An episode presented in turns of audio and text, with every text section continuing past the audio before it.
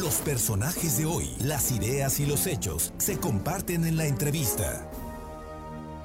Y esta tarde está con nosotros y le agradezco mucho a la, diputada Lupita Leal, eh, diputada local por aquí, un distrito de la capital poblana, Lupita, y es presidenta de la Comisión de Desarrollo Urbano. ¿Qué tal? Muy buenas tardes y muchas gracias por tomar la llamada, Lupita.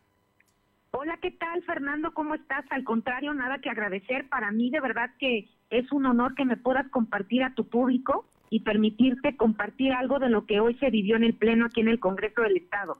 Platícanos, platícanos, porque creo que hay temas interesantes de lo que ahí sucedió y por supuesto también lo que tú estás proponiendo, Lupita. Así es, fíjate que la ley actual, la vigente, la que era de transportes, pues data, data de 1998. Si tú haces cuentas, pues ya es una ley que ya tenía muchos años y que era necesario pues proponer nuevas dinámicas sociales, escuchando a transportistas, escuchando a ciclistas, escuchando a todos los actores y las actrices que van involucrados en esta toma de decisión. Y el anteproyecto que envió el Ejecutivo, el gobernador eh, Barbosa, pues incluye muchas precisamente de eh, la regularización que la ciudadanía recalcaba en cuanto al tema de la transportación y el tema del depósito de los vehículos, mejor conocido como se les dice corralones. Y en ese sentido, Fer, pues a mí me parece que como eh, Comisión de Movilidad hicimos lo mejor porque enriquecimos en algunos puntos y hoy por hoy los poblanos y las poblanas ya tendrán a bien saber que se reguló una tarifa a nivel estado y que con esto se va a evitar que en algunos municipios pues le pongan un precio en especial y esos precios pues evidentemente Fer, eran mucho más elevados que los normales. Estamos hablando Entre otros temas, sí. dime. No, no, no, de nada más para subrayar. En los corralones está estableciendo la nueva ley que están aprobando, que están discutiendo ahí en el Congreso local, eh, establece una tarifa para todos los corralones en el estado. Así es. Ahora con esta nueva ley será una tarifa que regulará a todo el estado. Fíjate que también estamos muy contentos porque en esta ley se habla de un centro de capacitación de inspección del transporte del Estado de Puebla y ello es para modernizar, profesionalizar y sanear las actividades de inspección y vigilancia como parte de la Secretaría. Y ya de manera muy específica se verá reflejado en el reglamento que la Secretaría de Movilidad tiene 180 días para publicarlo después de que la ley pues obviamente ya esté publicada en el diario oficial. Oye, bueno, pues se están tomando medidas importantes. Entonces, hoy tendremos una nueva ley del transporte y movilidad. Así es, ya se votó por unanimidad de 39 diputados y diputadas que estuvimos hoy precisamente y que seguimos trabajando. Y para finalizar, Fer, me encantaría compartirte que algo que provee esta ley es la presencia de los visitaxis. Y en ese sentido me siento muy afortunada porque la evolución de ciudades más humanas marca es a más infraestructura ciclista, más infraestructura verde y sobre todo que muchos de los turistas después de la COVID pues prefieren un medio de movilidad de transporte con pues 100% una ventilación y el visitaxi tendrá esa oportunidad de hacerlo.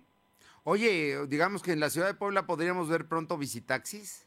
Así es, en la ciudad de Puebla y también en los demás municipios y también ya quien se encargará de reglamentarlo, en qué zonas y obviamente en qué tarifas, pues será directamente la Secretaría de Transportes y Movilidad, que te, como te comentaba, tienen 180 días para publicar este reglamento. Oye, te pregunto, porque esto es muy importante, porque bueno, como tú bien sabes, en su momento fue polémico el retiro de los mototaxis que se daban muy especialmente en juntas auxiliares de Puebla, en municipios metropolitanos, ¿no? Las Cholulas, eh, pues eh, los municipios que están aquí pegaditos a la capital, eh, ¿ellos van a, seguir, van a funcionar ya legalmente o qué va a pasar con este servicio de transporte?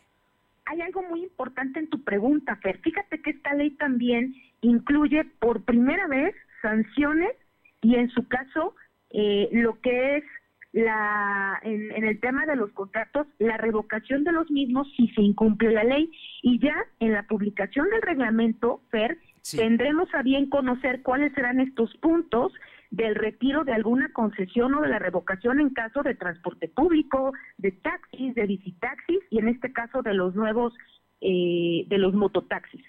O sea que también se contemplan, aparte de los visitaxis, los mototaxis. Los mototaxis también vienen incluidos en la actual ley que se acaba de aprobar. Oye, bueno, y entonces, ¿cuántos días dices que tienen para establecer el reglamento? Porque a partir del reglamento es que saldrán las concesiones y se organizará precisamente todo el transporte público.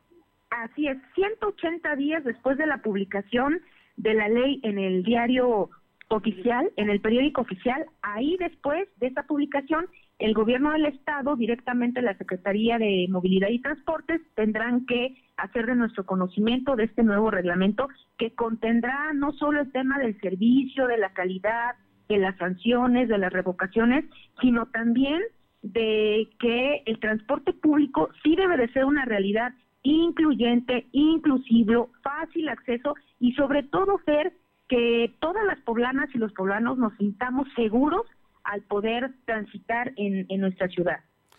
Lupita Leal, tú eres diputada y tú conoces, porque además te conozco bien y eres, eres una mujer que lo mismo se sube al transporte público, que camina a su ciudad, que anda en bicicleta.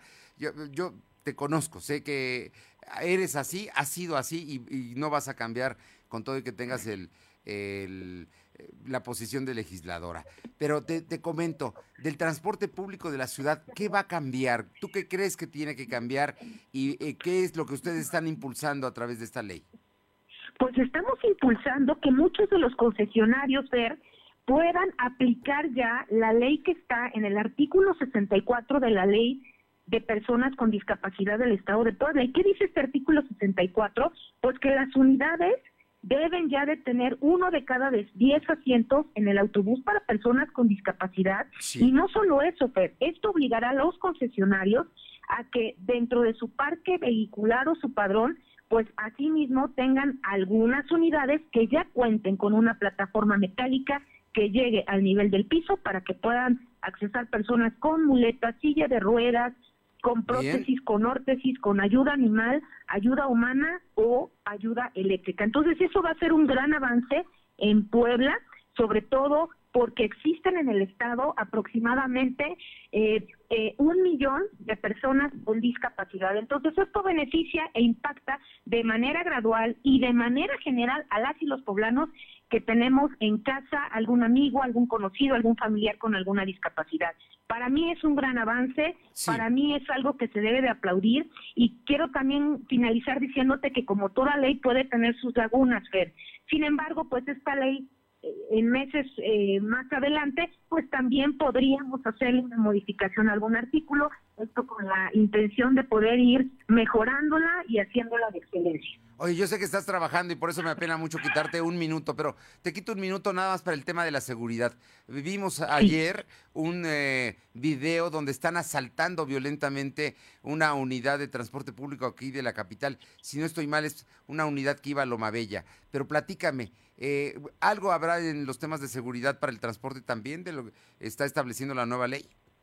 Así es, en el tema de seguridad para evitar robos y evitar eh, todo tipo de situaciones dentro del eh, transporte público, están contemplando videocámaras de vigilancia precisamente con estos botones de seguridad para verificar directamente que pues se asegure el transporte y sobre todo salvaguardar la integridad de las y los poblanos. Y esto igual, quien tendrá la facultad de eh, observarlo será la Secretaría de Movilidad y el Transporte. Lupita Leal, no sabes qué gusto saludarte siempre y más cuando das buenas noticias como esta. Así es, Fer. A mí también me da mucho gusto saludarte y ya lo haremos también presencial. Lo haremos pronto. Te agradezco y te mando un fuerte abrazo. Gracias a ti y a todo tu estupendo equipo de colaboradores y colaboradoras que hacen posible que podamos difundir este tipo de noticias para los poblanos. Excelente día, Fer. Gracias, muy buenas tardes. Buenas tardes.